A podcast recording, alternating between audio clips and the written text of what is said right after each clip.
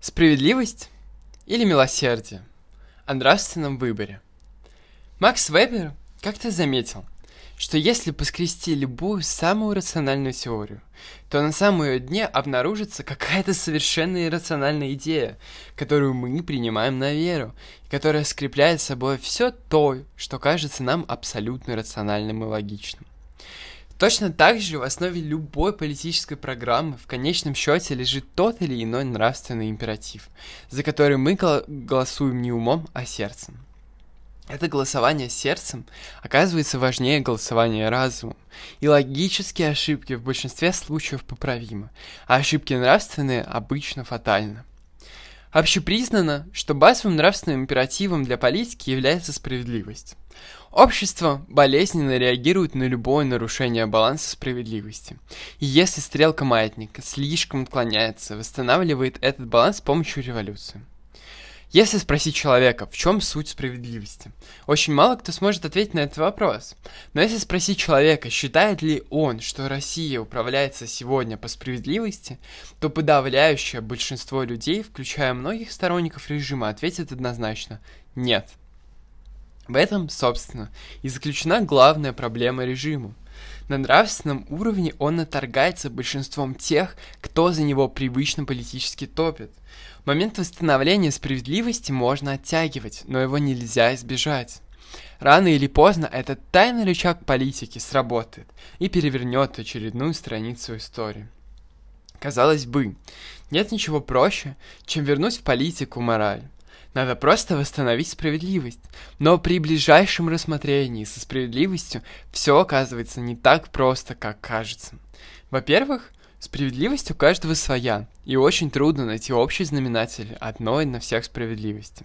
А во-вторых, что еще важнее, цена восстановления баланса справедливости зачастую оказывается непомерной.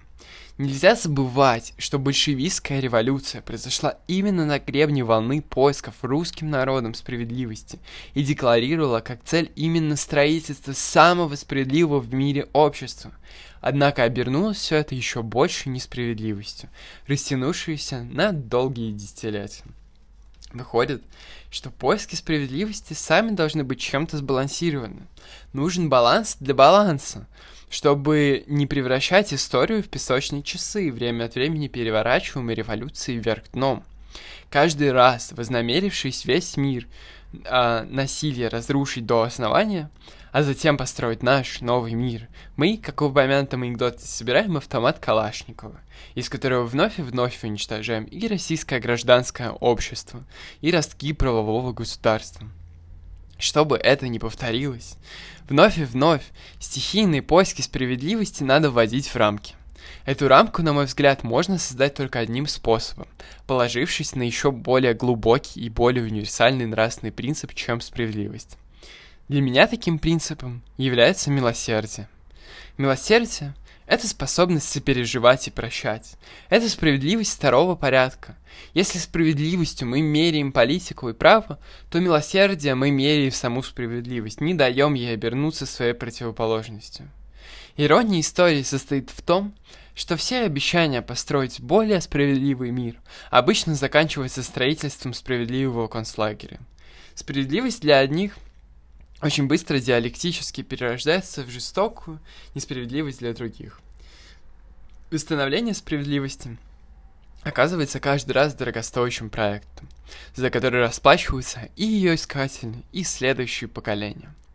Если мы не хотим повторять ту же историю, то надо признать, что голая справедливость и голая правда выглядят не так очаровательно, как наши на них надежды. Только опираясь на милосердие, мы имеем шанс превратить наши умные решения в мудрые.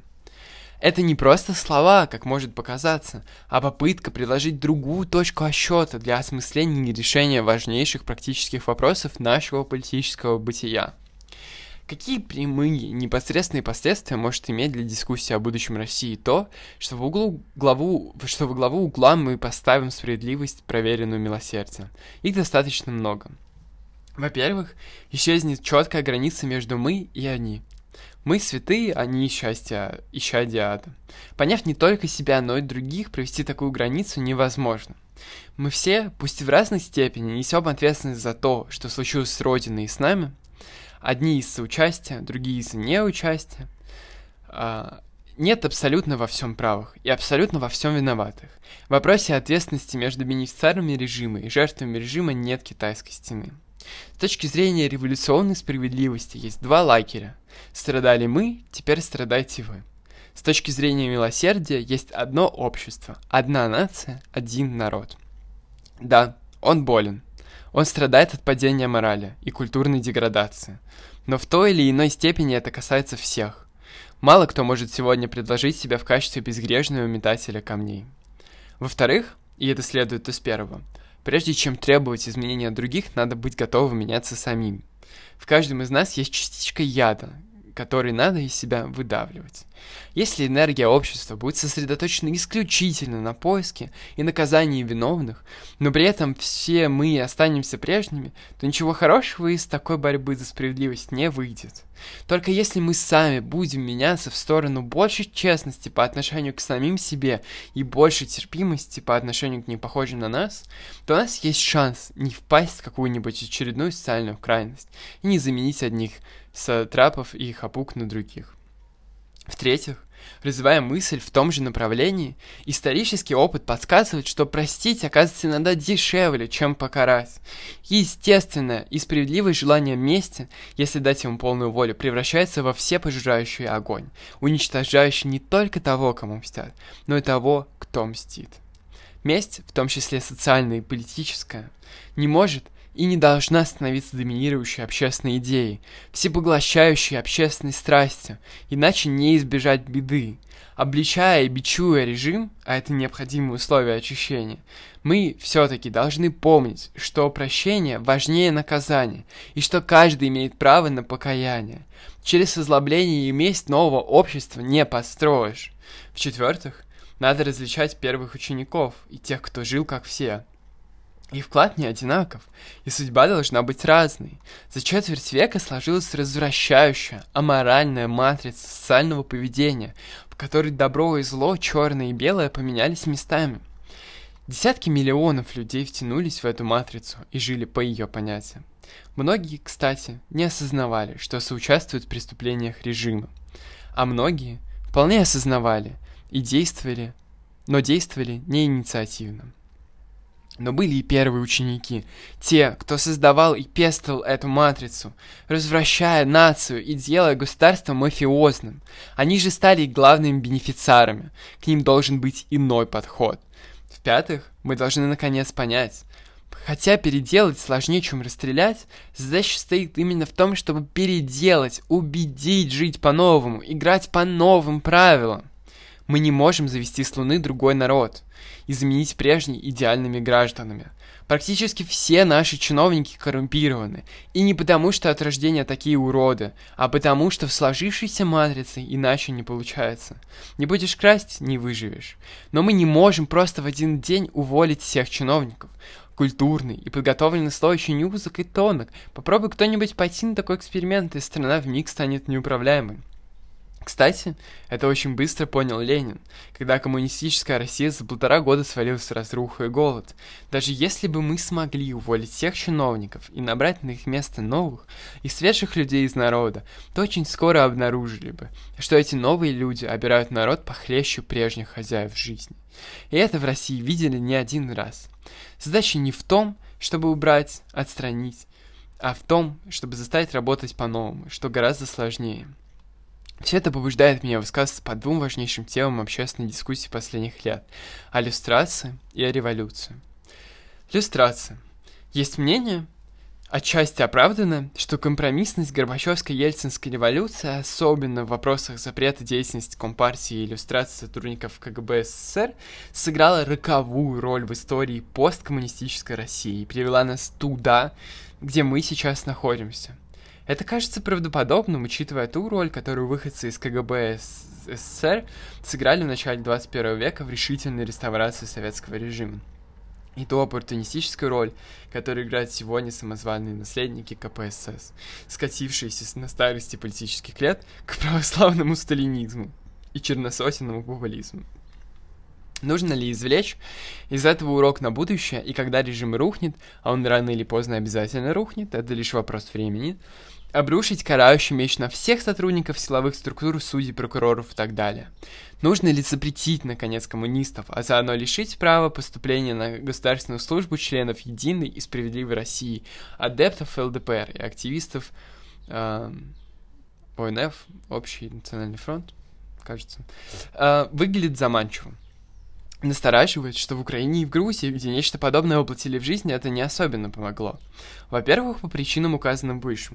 Всех не перестреляешь, работать некому будет. Во-вторых, нет никаких гарантий, что те, кто придут на смену, будут намного лучше.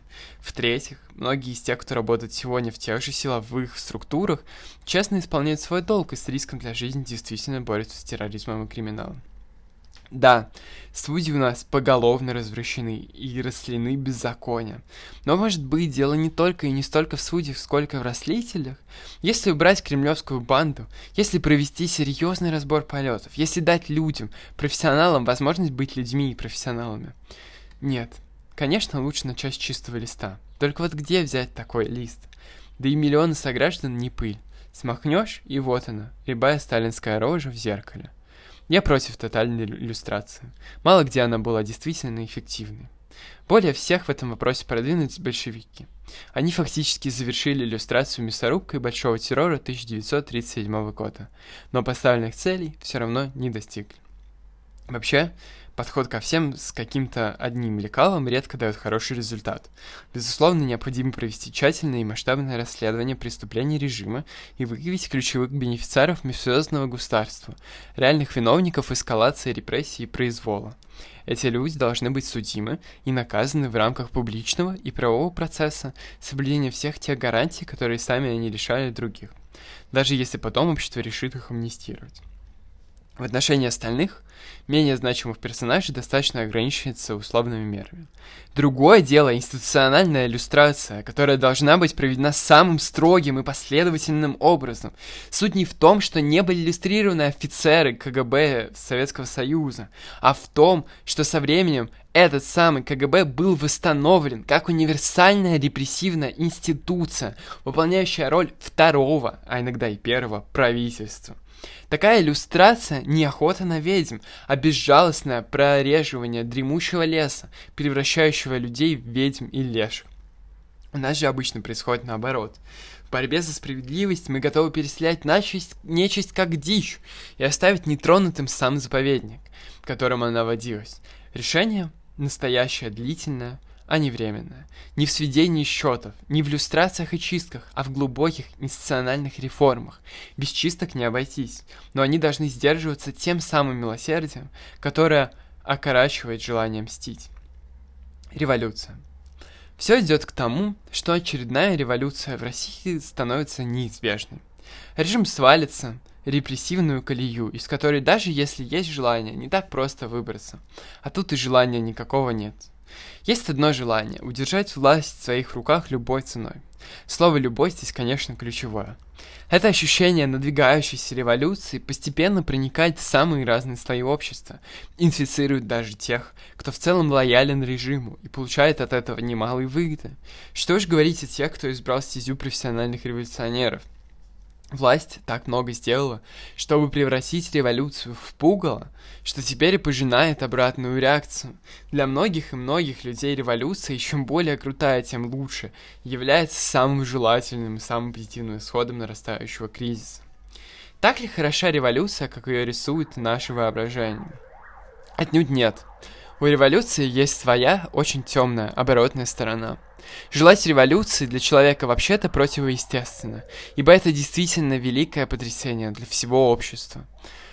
Но теперь об этом уже поздно думать. Она нужна, как нож хирурга. Понимая и принимая эту историческую необходимость имея за плечами опыт, который есть у немногих народов мира, мы должны сделать, однако, все возможное, чтобы революция не превратилась в самоцель. Нельзя прекратить произвол и насилие путем организации фестиваля насилия и произвола. Революция обходится обществу слишком дорого, чтобы они становились инструментами сведения счетов и перераспределения ресурсов. Восхищаясь революциями на постсоветском пространстве, мы обязаны помнить, что их среднесрочные результаты оказались далеки от ожиданий их вдохновителей и творцов. Нельзя выпускать из виду главную цель революции – сделать общество более гуманным, более терпимым, более свободным.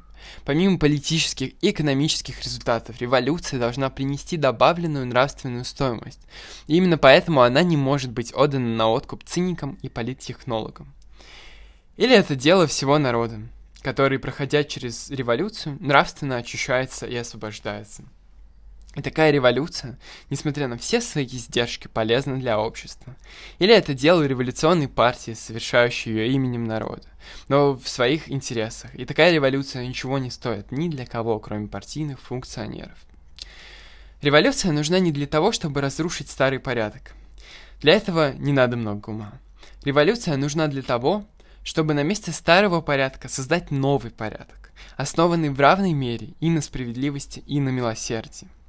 Есть такой новый порядок, если такой новый порядок не возникает, революцию следует считать провальным проектом. Сегодня мы зачастую в пылу борьбы слишком сосредоточены на негативной стороне революции, на необходимости снести ненавистный многим режим, и это понятно, особенно теперь, когда этот режим перешел к политике открытых массовых репрессий. Но если мы не перенесем центр тяжести на положительные стороны революции, на ее идеалы, на ее мечты о правовом обществе и государстве, и гражданском обществе, мы обесценим любую победу над режимом и окажемся от цели еще дальше, чем прежде.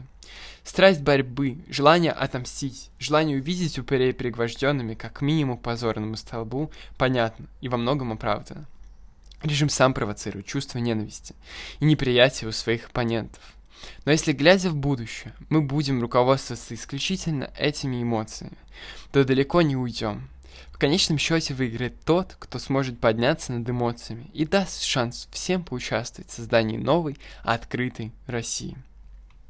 Заключение. Почему я назвал этот текст «Новая Россия станет Гордарикой»? Не только потому, что децентрализация и урбанизация занимают в моем видении будущее ключевого места – можно было бы подобрать и более современное слово или словосочетание. Для меня, как и для многих моих сограждан, важна тысячелетняя непрерывность российской истории, важны истоки нашей общей европейской, а теперь уже евроатлантической цивилизации. Для меня важно, что мы не среди чужаков в этом западном мире, а среди его создателей и защитников.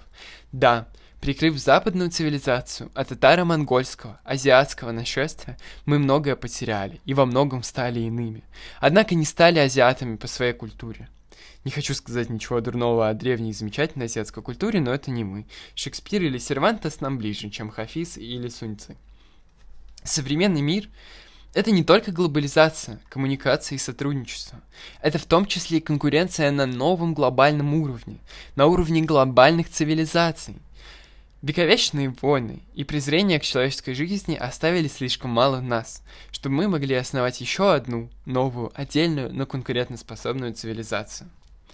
Конечно, всегда есть место на обочине прогресса, а современный мир уже достаточно гуманен и предусмотрителен, чтобы на такую обочину не покушаться. есть мягкие методы использования тех, кто слишком слаб для настоящей конкуренции. Мне претит такое место для моей страны. Мы европейцы, мы строили и защищали эту цивилизацию и имеем на нее не меньшее право, чем французы, немцы, британцы, австралийцы, канадцы или американцы. Мы веками шли рядом, плечом к плечу, и знаем, они все нужны нам, а мы им. Мы не будем слушать глупых и жадных людей, которые в своих корыстных целях хотели бы нас разделить. Да, мы можем найти в истории уйму событий, которые лучше бы не случилось, но даже беды Беды и войны у нас общие. 50 миллионов погибших в Европе только во Второй мировой войны мы по сей день помним и друзей, и врагов. А о 50 миллионах погибших в Китае мы, не, мы знаем. Ощущаете разницу?